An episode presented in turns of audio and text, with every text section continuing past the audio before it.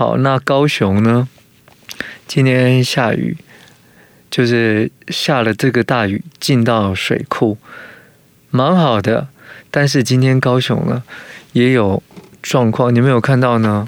就是二十几年前，然后陈其迈，他在他的这个助理啊，那个立委助理，他二十几年前，然后遭受到了性骚，然后变态狂，在他的助理女助理，然后被那个袭胸，然后抓他的这个乳房，然后。那个机车其实就这样跑走，结果他就跟那个跟那个呃陈其迈，然后就讲了，然后说他很难过，很很不舒服。结果后来就是他还遭受到，你有看到这个新闻吗？你们可以把这个新闻也贴出来。来来来，我来贴好了。就又是一个性骚，然后在当时呢。处理不好，那当然，今天陈其迈他也道歉了。陈其迈也也道歉了。看到像这样的事情啊，他说：“你欠我一个道歉。”好，我们来看这个新闻，我贴到聊天室，所以来大家看一下。我贴到聊天室给大家看一下。好，大家看一下。他说，一个网友二十几年前担任南部某立委助理，然后在社群呢发文说：“我们不要就这样算了。”当年在高雄碰到性骚扰，那这个立委呢，虽然不是性骚扰犯罪事件的加害人，可是他却漠视犯罪事件带给他的强大伤害，文末就加注了说：“陈其迈，你欠我一个道歉。”那当然，今天陈吉迈呢，在高雄市议会联访的时候呢，他作为受害者当时老板，他非常自责，并且道歉，对当事人心情感同身受。但是他说：“你 po 文叙述的状况有些出入了。事情发生呢，你有休息两个多月，到选后才离职，并不是说的两个礼拜了。”哦，他他又去指证人家就是这个错误。那原 po 说二十几年前南下高雄，帮这个立委打连任选战。然后呢，所有助理呢都住在高雄服务处一位红姓女助理家。然后竞选总部呢离住处一段距离，他脚踏车通勤，人生地不熟。有一天晚上下班，被一个机车骑士抓住重，就是重抓右胸，撂倒在地上，伤口的血就是一直流着，只能躺在马路上崩溃痛哭。天色暗，没有记下。犯案者的车号，那这女助理描述说，立伟这个立伟呢，有向妈妈表示说，某某要休养多久没关系，薪水就照给，身体完全康复再来上班。她形容自己身精神状况呢，陷入泥沼，每天都好想割掉自己的右乳，她脏掉了，他连自己都不敢碰，很想把它割下来丢掉。之后好多年一直在这种阴暗情绪中无法自拔。之后造成日后在两性相处上面非常大的困难。两个礼拜后呢，他接到郑信助理电话，委员要你到办公室办离职手续了。然后致电问这个委员，问说什么状况？就他就说陈其迈呢就很冰冷的回，办公室好几个助理都希望你离职哦。那郑信助理呢？个就是另外一个郑信助理打来补刀说，这个陈其迈委员说这个月薪水误拨给你了，请你归还。那 po 文有人就支持了，有人就觉得有疑点，说他他虽然不是性侵性犯罪的加害人，可是却漠视这个事件带给我们强大的伤害啊。那陈金麦说这是二十五年前的事。好，然后发生的是他当时当事人心情呢，他他可以感同身受，非常抱歉。然后他说休息了两个多月，因为有些工作状况，后来才离职。然后呢，并他说并不是两个礼拜。好了，那看到这个新闻，陈吉迈呢，就是他更正了说，你你不止休息两个多两个礼拜哦，你是休息两个月，所以要他离职。好，那各位他看到这事情，你就可以知道，那就是他虽然是二十几年前的事，但是现在也被。就是爆出来，你说看到像这样，要休息多久才够呢？这是现在的重点吗？还是说，诶，那如果感同身受，当时为什么没有没有感同身受？然后并没有就是更多的去了解，比如说有没有写，有没有说这个委员去问候这个助理，然后跟他聊一聊，或者说请启动什么，然后跟他做。就是心理安慰、辅导、咨商，还是只有冷冰冰的？就只有说，就是说了就哦，没关系，你要休息多久？对，那你再回来上班。那这样说了之后呢？哎，后面不是这个状况，然后大家的认知呢就不同了。哦，这个是就是今天呢看到的讯息。那上个礼拜呢，我们。就是上个礼拜六日哦，礼拜六、礼拜天，就前两天发生的事是林志坚论文抄袭的案件呢，达成了和解。结果达成和解之后呢，却让大家看了余波荡漾。你先看看呢，他所发生的事。达成和解，简单来说，就他说，嗯，大家有看到新闻吧？哦，这个因为当当初大家都很关注这个新闻，尤其是林志坚出来说，还比那个手势，什么颠倒是非，说明明就是于正煌，你抄袭我的论文的啊，事情可以这样颠倒吗？他手这样转着，大家都还记得这个吧？结果这一次呢，他没有明确的。登记出来说是我抄袭你，可是他却不再说那个是于正煌抄袭他，因为他们当庭在调解的时候，于正煌告诉他，你所有说的对我造成多大伤害，然后我没有抄袭你，他就说呢，可是你有用那个那个民调的那个数字啊，他说民调数字是陈明通老师给我的啊，然后我去做研究啊，我写论文啊，民调数字你说我是抄你的，你怎么？你知道，就是他就抓住这个，可是后来当他就是说出一些事情很坚持的态度的时候，于是林志坚呢就道歉，然后最后他们的协调状况呢是，他愿意本来说要叫他捐两百万，哦，就是要罚两百万，但他说我都没有钱了，我通通都没有了，到最后协调呢就三十万，但是呢这个过程呢来。我看看各位在看这个时候，你能够接受吗？我看大家，因为他们的律师说法跟于振煌在接受黄阳明媒体人黄阳明访问的时候呢，讲的都不一样啊！你们来看看，所以这件事情就这样结束了吗？要这样没了吗？来。他说啊，桃园本来是我的。黄阳明呢就披露了论文案和解的过程。林志坚不断的强调自己是受害者。哦，然后这是在那个政坛 Me Too 就不断的这个延烧之后呢，趁这个时候赶快就做做和解嘛。他说，经过呢台北地检地院的。这个调解，十日调查官的于正煌同意撤回告诉林志坚捐款三十万给公益团体。黄阳明呢在脸书披露和解的内容，说林志坚不断强调自己在整体事件是受害者，更说桃园市本来是他的，然后。他说啊，两人在论文事件发生后首次见面，其中四十分钟吴律师在场互动，最后能和解的关键。一开始呢，林志坚就是一进法庭呢，就向法官呢就发名片，哦，好像是在也是在交际，一度试图找于正煌握手示好，被拒绝了。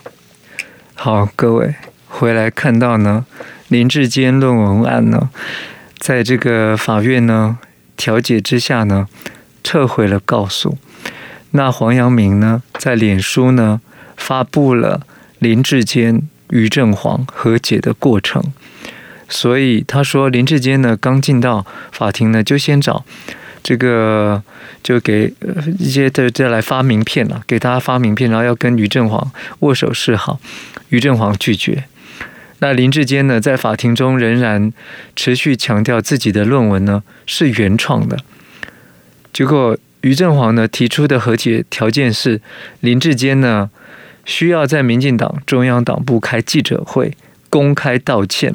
登报道歉，捐款两百万元给 Me Too 性骚扰的受害者。林志坚呢称说自己的压力呢，就是因此无法公开道歉，但是可以在调解庭中向于正煌道歉。说自己有压力，因此无法公开道歉。好，但是可以在调解庭中跟于正煌道歉。那捐款呢？林志坚说自己去年七月到现在没有收入，所以没办法负担同意捐款三十万而已。此外呢，林志坚在和解庭上呢不断强调说自己也是受害者，还说本来桃园市是他的，但是后来就没了。法官呢却提到呢，于振煌在事后呢被调至内勤、考绩打一等，近期呢还遭监察院呢调查。这是法官提到了，那后来呢？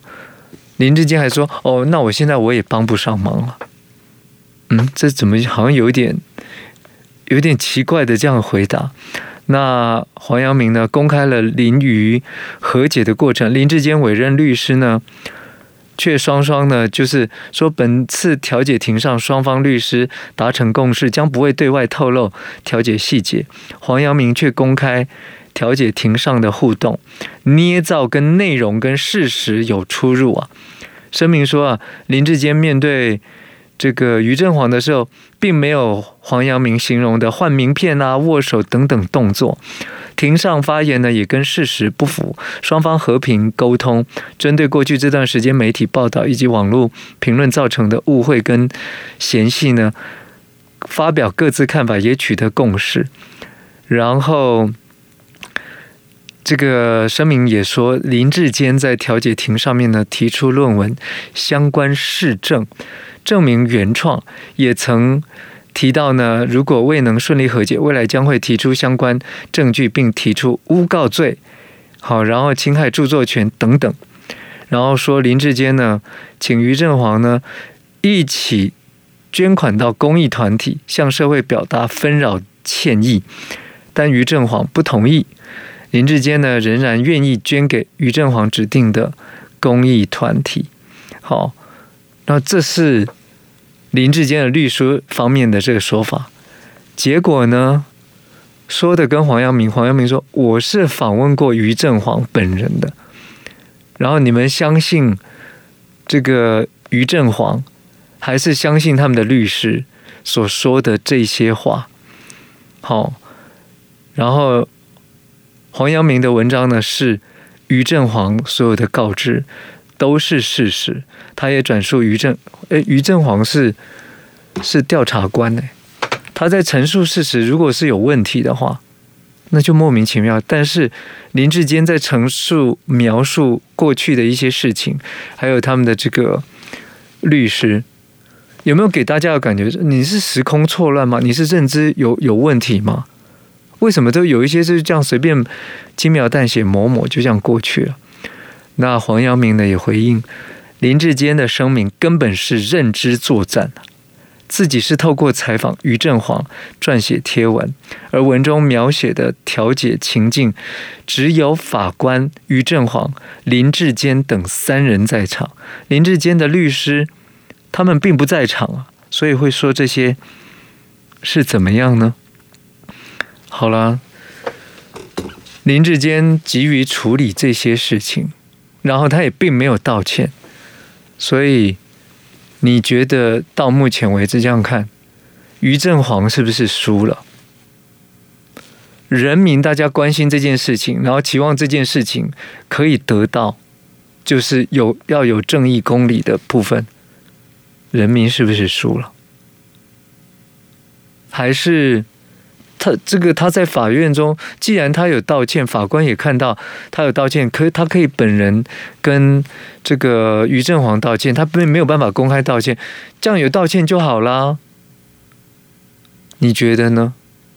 其实我看到这个新闻的时候，我说：“天哪，他是他是要赶快解决这件事情吗？趁乱在这个过程中赶快解决这件事情，后面他还有还有人生下面的这个发展吗？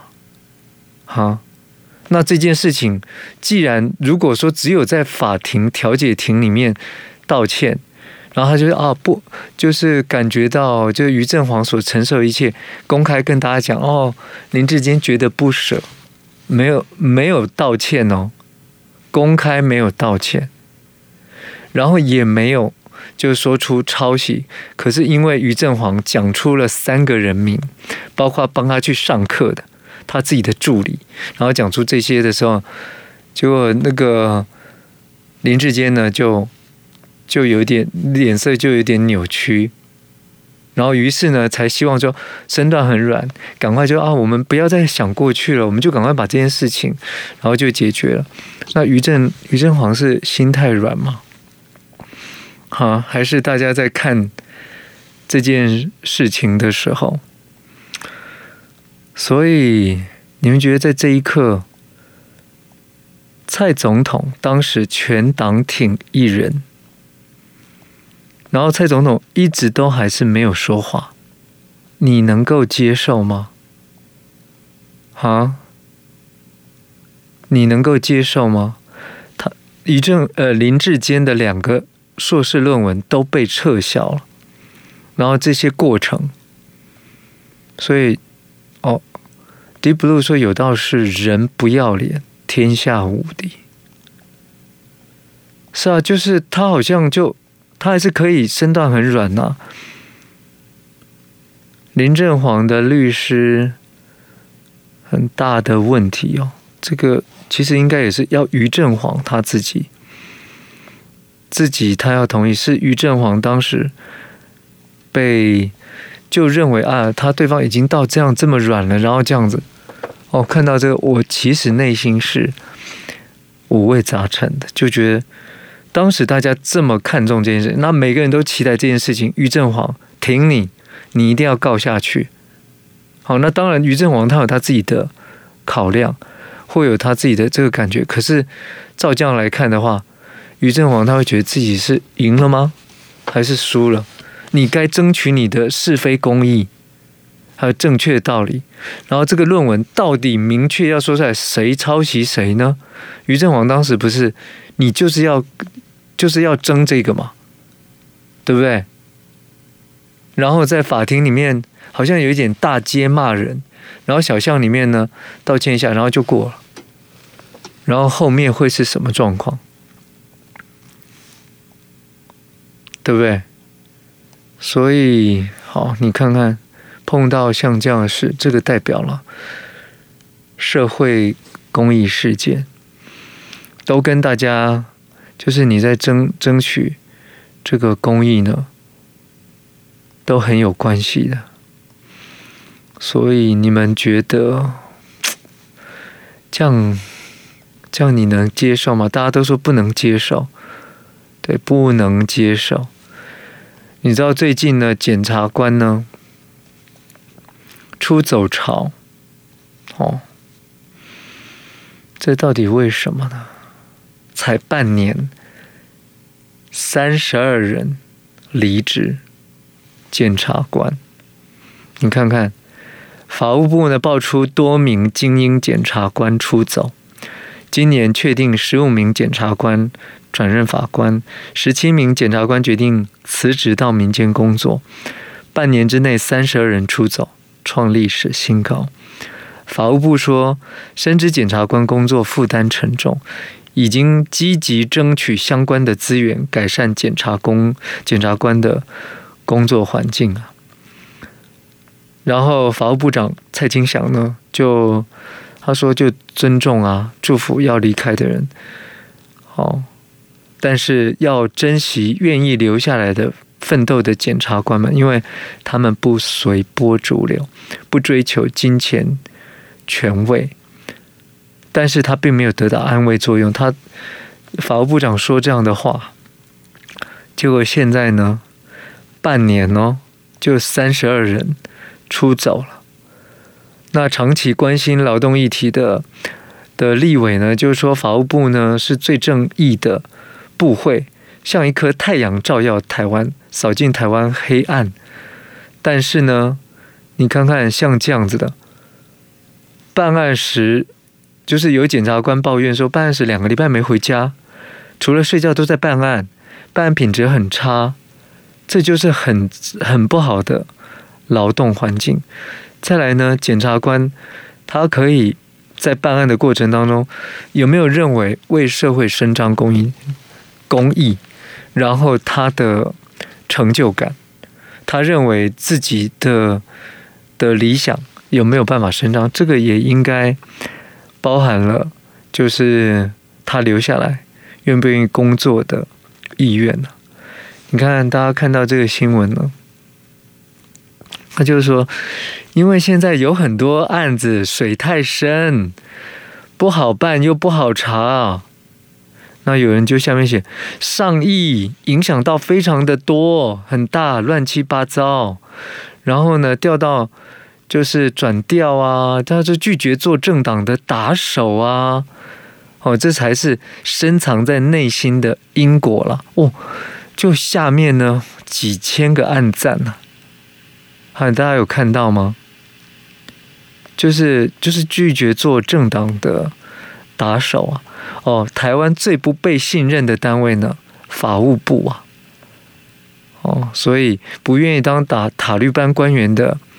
的这个打手啊，然后因为好大法官呢，就是所以你看看，有人就说啊，如果只有三三到五个，这可能是人自己自身的问题。结果人数一多呢，八成就是制度，只能说这个水很深。各位看到这个。